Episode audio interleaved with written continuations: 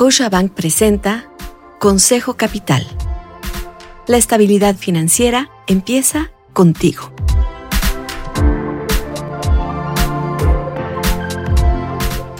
La inteligencia artificial ha venido a revolucionar la manera en que las empresas automatizan los procesos, las formas de aprendizaje y de comunicación.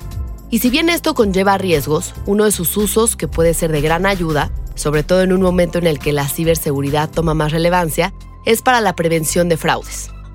Soy Susana Sáenz y te doy la bienvenida a un episodio más de Consejo Capital.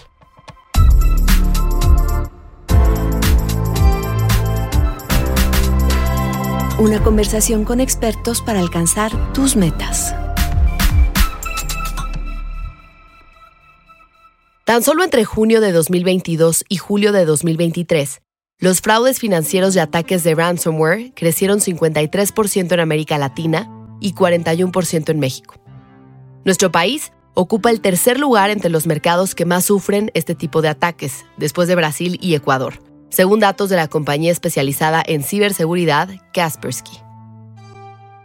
Platiqué con Arne Schrenk, Manager Director de Servicios Financieros de Accenture México, sobre qué impacto está teniendo el uso de la inteligencia artificial en la economía de los países. La inteligencia artificial es un, es un tópico muy importante en estos días y el, y el tema del fraude, eh, como dices, no es, no es menor, ¿no? Este es, es un tema que, que ha tenido un crecimiento del 25%, ¿no? El, tema de los fraudes. El gasto para los comercios es, es de, de 8 a 10% de, de sus ingresos y, y estamos hablando del, del 3.6% del, del PIB que, se está ahí este, desgastando ¿no? en, en fraudes. Es importante que la seguridad cibernética se vuelva prioritaria en la fase preventiva y no solamente cuando algo ocurre y la información ya está comprometida. Una de las razones por las que los ciberataques van en aumento se debe a la negligencia de los usuarios. Cifras de Kaspersky revelan que 24% no tiene conocimiento sobre cómo manejar de manera segura información sensible como sus credenciales de acceso, mientras que 78% de los negocios no capacita de forma correcta a sus empleados, volviéndose el eslabón más débil para ciberataques a empresas. La banca ha sido uno de los principales blancos de los ciberataques. En este sentido, Arne me explicó que mientras más digitalizada está una institución, más protocolos de seguridad e inversión en inteligencia artificial debe haber para restar vulnerabilidad. Y nosotros que estamos trabajando con los bancos más relevantes aquí en el, en el país, no hay ningún, ningún banco relevante que no esté ahí invirtiendo fuertemente en esto y, y que por lo menos tendrá algún piloto de, del uso de, de la inteligencia artificial en este tema tan importante si tú eres una banca más digital, vas a tener que destinar un poco más a, a esto, pero no, no hay como una cifra que, que, yo te diría, oye, hay que invertir un 2%, no, no, no, no, hay, no hay tal cifra. Si bien las instituciones financieras llevan más de una década utilizando inteligencia artificial para prevenir fraudes cibernéticos, el desarrollo de esta tecnología ahora también les permite dar un paso más, obtener información valiosa cuando ha ocurrido un ataque. Así me lo explicó el experto de Accenture. Los bancos siempre han utilizado los datos para, para adelantarse a los fraudes. Es, es algo ya bastante aceitado, pero que, que ahora con, con, esta nueva tecnología hay, hay dos, dos vertientes, ¿no? Uno, te tienes que preparar para posibles fraudes utilizando esta tecnología, ¿no? O sea, porque los, eh, los, los criminales están a la vanguardia siempre. Cuando ya ocurrió, o, obviamente hay, hay cosas que analizar ahí. Eh, la, la, la, inteligencia artificial, eso de Gen AI o, o, inteligencia artificial generativa, lo que te ayuda es, es analizar datos mucho más rápido, ¿no? Entonces ahí, ahí yo creo que se puede analizar mucho más lo que, lo que pasó, pero la prevención es, es fundamental, ¿no? Y creo que ahí es en donde está eh, también una de las, de las ventajas que, que los bancos lo pueden utilizar para, para simular hasta fraudes, ataques y, y, y así probar sus sistemas eh, estas inteligencias aprenden más rápido, ¿no? Entonces creo que eh, antes era así, que tú tenías patrones muy fijos, ¿no? De, oye, si, si Susana eh, viaja a, a, este, a Singapur, tal vez es, es, un, es un evento no tan esperado y, y, mejor pues, bloqueo la transacción, ¿no?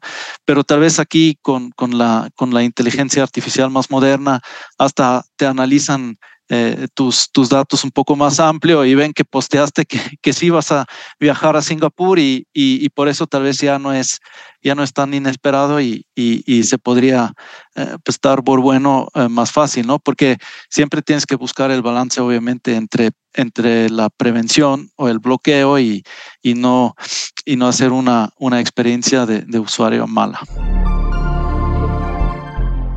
La inteligencia artificial ha generado mucha controversia en cuanto al uso correcto de los datos y la utilización de manera ética de esta tecnología. Y esto, además de la regulación, tiene que ver, por supuesto, con la capacitación que se le dé al personal que utiliza este tipo de herramientas. Esto me compartió Arne en ese sentido. Mira, una cosa que, hemos visto en, varios estudios, uno que, se llama Tech Vision, que, que publicamos la semana pasada es que, que, la gente lo ve bien, ¿no? O sea, un 95% de, de las personas lo ven beneficioso um, el, el, uso de esta inteligencia artificial, ¿no? Yo, yo, lo veo un poco como si fuera tu, tu exoesqueleto, ¿no? Algo que, que, te da más potencia, pero, pero sí hay que aprovechar siempre muy bien la, la empatía y la calidez humana que, que una inteligencia artificial no podría dar. Y, y el otro tema que, que nosotros siempre eh, estamos muy atentos a, ello y, y, y, recomendamos mucho cuidar es, es todo el tema de, del uso responsable ¿no? de estas nuevas tecnologías. Dígase que no se, no se haga ningún sesgo en, en el entrenamiento para que, para que actúen de manera ética eh, estos mecanismos es, es, el punto número uno. Y punto número dos también para que se cuiden ahí los, los, los datos y que no se use eh, información confidencial o que no se use eh, información protegida por, por marca o algo del estilo. La inteligencia artificial en ciberseguridad es una herramienta novedosa, algo que debemos aprender a usar correctamente. Sus capacidades adaptativas fortalecen nuestras defensas y ofrecen un escudo proactivo contra las amenazas en evolución. Estas son las ventajas de las que me habló Arne. Yo creo que va a ser el, eh, la atención del, cliente más, más rápida, ¿no? O sea, yo, yo eh, hemos visto también ya, ya demos en donde, en donde, en donde eso va a ser más rápido que, que por ejemplo, el ejecutivo banquero puede encontrar eh, la información de producto que necesita para asesorar a los clientes más rápido, ¿no? Este, en realidad, en, en este tema de, de la banca digital se vuelve el, el, back office o las áreas de operaciones de los bancos más front office y esta inteligencia artificial puede procesar datos y patrones eh, tan rápidamente que, que sí, por lo menos podemos estar a la par, ¿no?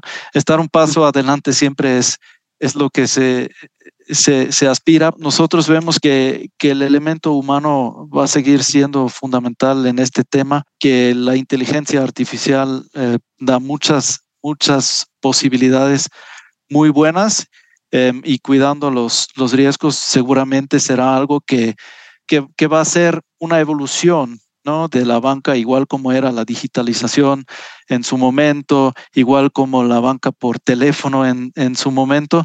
Creo que es ahí el futuro que, que hoy en día se ve muy, eh, muy futurista, pero pronto lo vamos a ver como algo bueno y algo normal.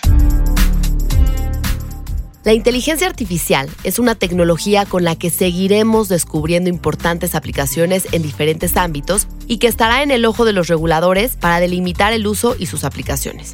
Y que hoy es una realidad. El dato de la agenda financiera que impacta tu estrategia.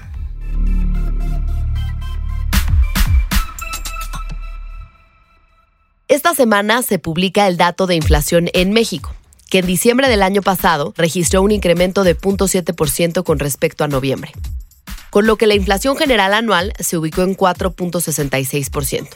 Si bien esta cifra es menor a la observada en 2022 cuando estaba en un nivel del 8%, pues sigue estando por encima del objetivo del Banco de México, que es un rango de 3% más menos un punto porcentual.